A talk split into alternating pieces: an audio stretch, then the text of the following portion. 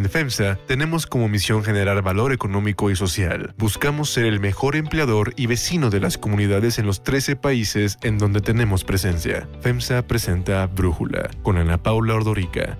Un podcast de Red Digital APO. Hoy es jueves 8 de abril del 2021 y estos son los temas del día.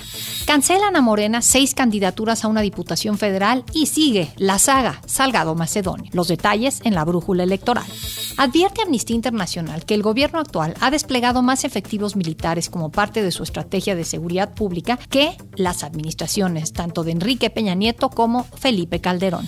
El presidente Andrés Manuel López Obrador habló por teléfono con Kamala Harris, la vicepresidenta de Estados Unidos y encargada de atender el tema migratorio en Centroamérica. Pactan intercambio de inteligencia contra redes transnacionales de tráfico de personas. Pero antes vamos con el tema de profundidad. El presidente Andrés Manuel López Obrador lleva varios días asegurando que el video en donde se puede ver que una vacunadora voluntaria no le aplica la dosis contra la COVID-19 a un adulto mayor en la Ciudad de México fue un montaje para afectar a su gobierno. Y ayer dedicó una buena parte de su conferencia mañanera a hablar de los montajes que calificó como una práctica nefasta. Vamos a abordar el tema de los montajes que se realizan en los medios de información con el propósito de manipular a la opinión pública, a la gente. El presidente aseguró que en su gobierno las cosas son diferentes. Ya son distintas las eh, relaciones que se dan con los medios, de mucho respeto, se garantizan las libertades, no hay censura, no hay represión a los medios, no se persigue a opositores. Aprovechó para asegurar que en sexenios pasados era común que se llevaran a cabo montajes para manipular la información como el que realizó Genaro García Luna, ex titular de la Agencia Federal de Investigación sobre la supuesta captura de la ciudadana francesa Florence Cassés o en el caso de la desaparición y muerte de la niña Paulette Guevara. Acusó que durante el periodo neoliberal se presentaban estos casos de montaje porque existía una asociación estrecha y hasta delictuosa entre el poder político y los medios de comunicación. Así lo explicó Genaro Villamil, el presidente del Sistema Público de Radiodifusión. Los telemontajes adquirieron en México una dimensión de escándalo y ni hablar del periodo de Felipe Calderón, cuando Genaro García Luna, adicto a los telemontajes, productor involuntario o voluntario de muchos montajes, se volvió secretario de Seguridad Pública. Y ni qué decir del sexenio de Enrique Peña Nieto, que prácticamente fue todo un telemontaje. En la conferencia se difundió un fragmento de la detención de Israel Vallarta y Florence Cassés durante el noticiero Primero Noticias el 9 de diciembre del 2005. Y se recordó que Carlos Lorete Mola le hizo creer a su audiencia que estaba observando un operativo en vivo para atrapar a dos secuestradores y liberar a una familia. La secretaria de Gobernación, Olga Sánchez Cordero, puntualizó la violación al proceso legal de Israel Vallarta, el señalado como líder de la banda de secuestradores, debido a que está en prisión y no hay una sentencia en su contra a 15 años de la detención, mientras que la ciudadana francesa Florence Cassés fue liberada tras una resolución de la Suprema Corte. López Obrador dijo que el caso lo está revisando la Secretaría de Gobernación y si se encuentran elementos suficientes para demostrar su inocencia, se va a solicitar que se le deje en libertad. Aclaró que se revisará la actuación que tuvo Azucena Pimentel, actual integrante del área de comunicación social de presidencia, que se encarga nada más y nada menos que de la producción de las mañaneras. Pimentel se desempeñaba como productora de Primero Noticias cuando ocurrió el montaje que mostró el presidente. Si ella tuvo que ver, no puede trabajar en el gobierno. En Twitter, así respondió el periodista Carlos Lórez de Mola al presidente. ¿Y entonces qué hizo hoy el presidente? Montó una embestida en mi contra por un caso de hace 16 años, del que no me di cuenta y por el que desde entonces me disculpé públicamente. ¿Por qué sucedió esto? Porque al presidente le reclamaron que la aplicación de una vacuna era un montaje, uno más de sus montajes. Lorete Mola refirió que López Obrador no ha podido desmentir los videos de su hermano Pío López Obrador recibiendo dinero, los contratos de su prima Felipa Obrador con Pemex, el apoyo de la 4T al productor Epigmenio Ibarra, ni las propiedades de Manuel Bartlett, director de CFE, ni de Irmeréndira Sandoval, la secretaria de la Función Pública. El tema ha dividido aún más a la sociedad mexicana, parte de ella cuando menos, entre quienes voltean a ver lo ocurrido hace 16 años y aplauden que el presidente muestre estos montajes, y entre los que señalan que también en este gobierno ha habido montajes. En redes sociales ha sido tendencia el hashtag el verdadero Lord Montajes en alusión a López Obrador y que por la tarde ya llevaba casi 60 mil tweets. Se señaló, por ejemplo, la rifa del avión presidencial sin avión que ha provocado varios memes. Ahora voy a ir a lo del estacionamiento, porque en los memes, este, geniales, o sea, buenísimos. O cuando visitó un hospital COVID en Cuernavaca en junio del año pasado, en el que trabajadores de la institución se hicieron pasar por enfermos en la cama con cubrebocas y el presidente enfrente de ellos viéndolos. El Instituto de Seguridad y Servicios Sociales de los Trabajadores del Estado, el ISTE, tuvo que salir a aclarar que se trató de un simulacro para detallar la forma en que serán tratados los pacientes cuando el lugar entrara en funciones. Esto fue pues al principio del periodo COVID. El análisis. Para profundizar más en el tema, agradezco a Raúl Trejo, analista e investigador y académico en la UNAM, platicar con nosotros. Raúl, ¿qué lectura le das a lo que ha ocurrido tras la revelación a través de un video subido en redes de una vacuna que no fue aplicada?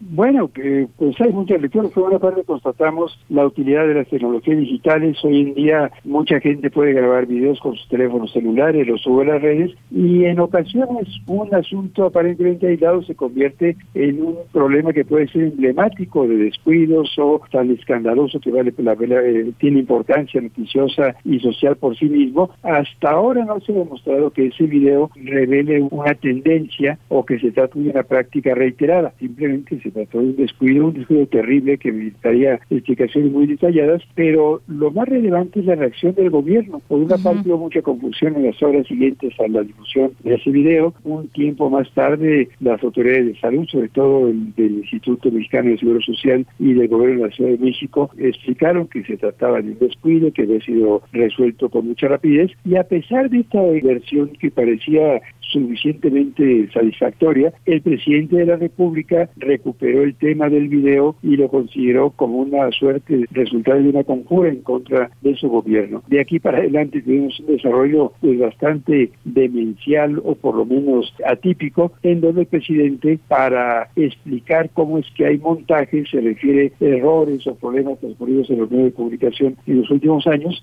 sin explicar qué fue lo que pasó con esa aplicación fallida, no sé si venta de la vacuna que vimos en ese video. A mí me ha llamado mucho la atención, creo que errores, bueno, quizás hasta no errores, pero malas intenciones ocurren y han ocurrido siempre. Pero no sé si tú te podrías acordar de una relación así entre el poder y los medios, en donde el presidente pues realmente se sienta atacado por estos, como vemos eh, que lo está el presidente López Bueno, siempre los presidentes de la República, siempre los gobernantes en todo el mundo se quejan de los medios de comunicación. Hay una relación constantemente tensa entre políticos y periodistas cuando los periodistas son realmente eso, profesionales que buscan información, pero esas son las reglas del juego y esa relación por lo general transcurre de manera ríspida, pero es parte de su normalidad. Hay presidentes en el pasado mexicano reciente como usted se Ernesto Cedillo decía que extrañaba de que los medios no difundieran buenas noticias. Felipe Calderón llegó alguna vez a hablar de la pertinencia de que hubiera un periódico que solo publicara los buenos asuntos. Enrique Peña Nieto con frecuencia reclamaba que solamente difundían los errores o los patrocinios que había dentro de su gobierno, pero esto es parte de la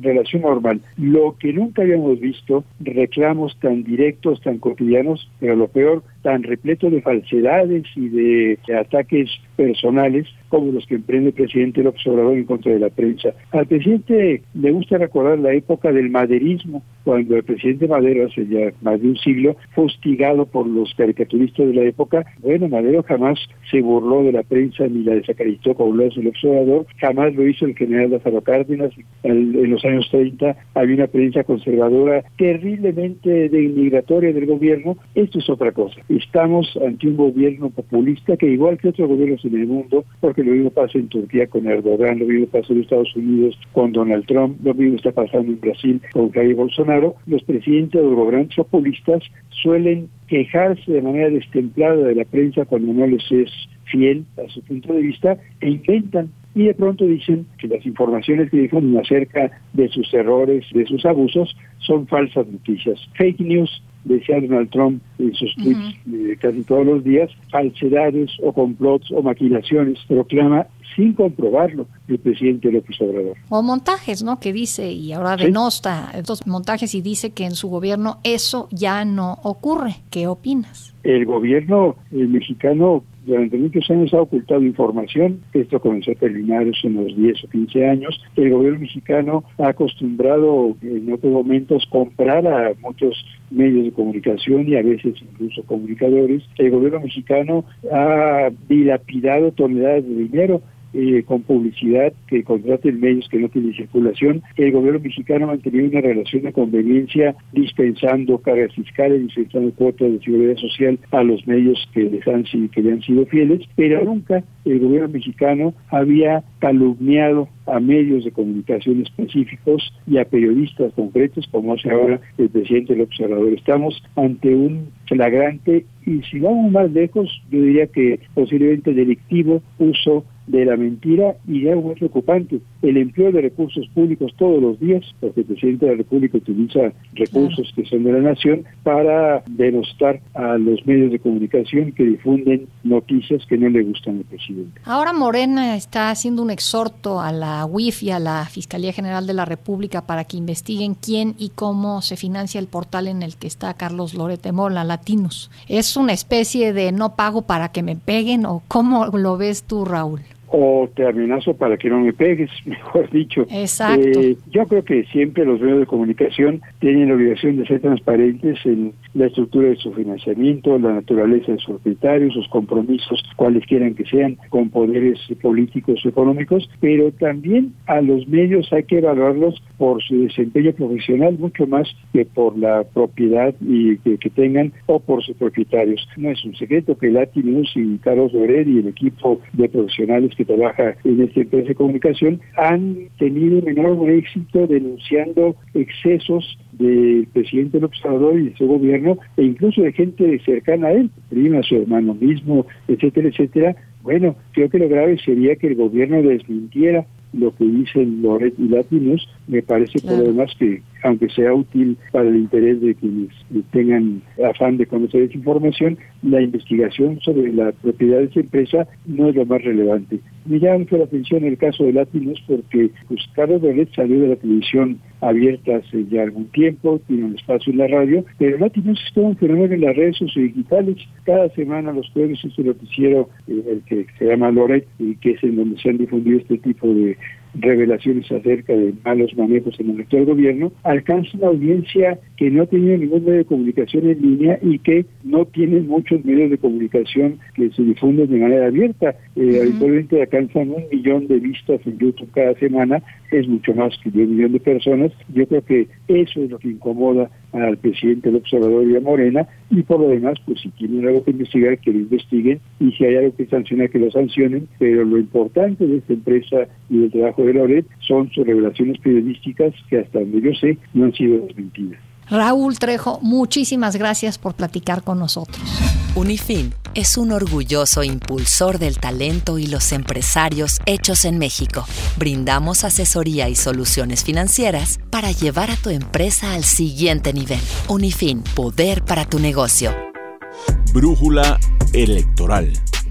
Debido a que incumplieron con los requerimientos de representación indígena, el INE canceló a Morena seis candidaturas a una diputación federal, mientras que otros cuatro están pendientes. Entre los registros cancelados está el de Pedro César Carrizales Becerra, mejor conocido como el Mijis, y su suplente Pablo Nava, pues ninguno de los dos cumplía con el requisito de ascendencia indígena. De hecho, el proyecto del INE afirma que el director de Asuntos Indígenas del municipio de San Antonio en San Luis Potosí no reconoce ni el documento ni la firma que presentaron y tampoco los reconocen ni tienen vínculo alguno como parte de la comunidad indígena. Otro caso es el de Esther Araceli Gómez, secretaria de Diversidad Sexual de Morena, quien fue acreditada como parte de la comunidad indígena afromexicana, pero los documentos que presentó no pudieron acreditarlo. En la sesión del martes, el INE también canceló el registro a 19 candidatos independientes, 7 del Estado de México y 12 de Morelos, que aspiraban a diputaciones locales o alcaldías, pero no entregaron sus informes de gastos de precampaña. Ayer, en la saga de Félix Salgado Macedonio, este encabezó junto con unos 200 seguidores una protesta fuera del Tribunal Electoral para exigir que los magistrados le devuelvan su candidatura a gobernador de Guerrero, actualmente suspendida por el INE. Vamos a luchar por todos los medios pacíficos a nuestro alcance. En la protesta, el líder de Morena, Mario Delgado, nuevamente criticó la actuación de algunos consejeros del INE. Vemos con preocupación cómo algunos consejeros que fueron puestos por el PRIAN en el pasado ahora parecen empleados de la mafia de la corrupción. Y anunció que el tribunal aceptó los recursos de impugnación de Salgado Macedonio y de Raúl Morón al gobierno de Michoacán. Esperemos que resuelvan conforme a derecho y reviertan el atraco que quiere cometer el INE. Raúl Morón se sumó al plantón frente al Tribunal Electoral y anunció que pronto llegará a la Ciudad de México una caravana de simpatizantes para defender su candidatura. Sin ninguna duda, se va a regresar el derecho que tiene el pueblo de Guerrero. El pueblo manda. Salgado Macedonio anunció el retiro del plantón, pero antes de abandonar el lugar, militantes de Morena del Estado de México que tienen tomada la sede del partido por su inconformidad con la designación de candidaturas marcharon hasta el tribunal para reclamarle a Mario Delgado lo que consideraron una traición a las bases del partido. El dirigente nacional del PRD, Jesús Zambrano, confirmó que Gregorio Gómez, candidato de ese partido a presidente municipal de Tihuatlán, Veracruz, fue secuestrado y responsabilizó de lo que le pueda suceder al gobernador Huitláhuac García. Zambrano también exigió la liberación del candidato a diputado federal en Veracruz, Rogelio Franco, detenido desde marzo por ultraje a la autoridad y, afuera de la Secretaría de Gobernación, pidió que el gobierno federal intervenga para frenar el clima de terror político en el estado. En Nuevo León, la Fiscalía General de la República confirmó la detención de Raúl Cantú de la Garza, candidato de Movimiento Ciudadano a la alcaldía de Salinas Victoria, acusado de posesión de armas de uso exclusivo del ejército. Y en ese mismo estado, el precandidato a la gubernatura por Movimiento Ciudadano, Samuel García, se pronunció en contra del aborto. Hay otras noticias para tomar en cuenta. 1. Militarización. La creciente participación de las Fuerzas Armadas en tareas de seguridad pública y en proyectos del gobierno en México generan preocupación en materia de respeto a los derechos humanos, así lo declaró Guillermo Fernández Maldonado, representante de la Oficina de la Alta Comisionada para los Derechos Humanos de la ONU. Y en su informe anual, Amnistía Internacional advierte que como parte de su estrategia de seguridad pública, el gobierno ha desplegado más efectivos militares que en las administraciones de Enrique Peña Nieto y Felipe Calderón. Señala que en el país las fuerzas de seguridad siguieron llevando a cabo detenciones arbitrarias y haciendo uso excesivo de la fuerza, lo que en ocasiones ha provocado homicidios ilegítimos. Para Brújula, la maestra Edith Olivares Ferreto, jefa de la Unidad de Derechos Humanos de Amnistía Internacional México, destaca dos decisiones que preocupan por la militarización de la seguridad en el país. Recordamos que en mayo pasado, el presidente de la República emitió un decreto que permite el despliegue permanente de las Fuerzas Armadas en operaciones de seguridad pública hasta marzo de 2024. Además, observamos con preocupación que este gobierno ha desplegado más efectivos militares en la estrategia de seguridad pública que las dos administraciones presidenciales anteriores, más de 72 mil cada mes según ha informado esta administración. Amnistía Internacional insiste en que la militarización de la seguridad pública, así como de otras tareas y actividades de la vida ciudadana, puede ser un riesgo para el respeto y la vigencia de los derechos humanos en el país. 2. Migración. Ayer el presidente Andrés Manuel López Obrador y la vicepresidenta de Estados Unidos Kamala Harris sostuvieron una plática telefónica en la que abordaron los mecanismos de cooperación para promover una migración regular, ordenada y segura. Kamala Harris, encargada de atender el asunto migratorio en Centroamérica, y López Obrador compartieron la urgencia de implementar programas de ayuda humanitaria en Guatemala, Honduras y El Salvador. Harris agradeció a López Obrador por su cooperación en temas migratorios y le ofreció una actualización sobre los esfuerzos de asistencia de Estados Unidos Unidos en el Triángulo Norte de Centroamérica. También acordaron fortalecer los mecanismos binacionales para compartir inteligencia contra redes transnacionales de tráfico de personas que ponen en riesgo la seguridad de los migrantes. Desde que fue nombrada por Biden como encargada de la migración de Centroamérica, Harris explicó que tenía claro su papel para enfrentar de raíz las causas que obligan a las personas a migrar. We are clear that people should not come to the border now. Um, we also understand that we will enforce the law. Yo soy Ana Paula Ordorica. Brújula lo produce Batseba Feitelson. En la redacción, Elizabeth Rangel. En la coordinación, Christopher Chimal. Y en la edición, Omar Lozano. Yo los espero mañana con la información más importante del día. En FEMSA tenemos como misión generar valor económico y social. Buscamos ser el mejor empleador y vecino de las comunidades en los 13 países en donde tenemos presencia. FEMSA presentó Brújula con Ana Paula Ordorica. Un podcast de Red Digital APO.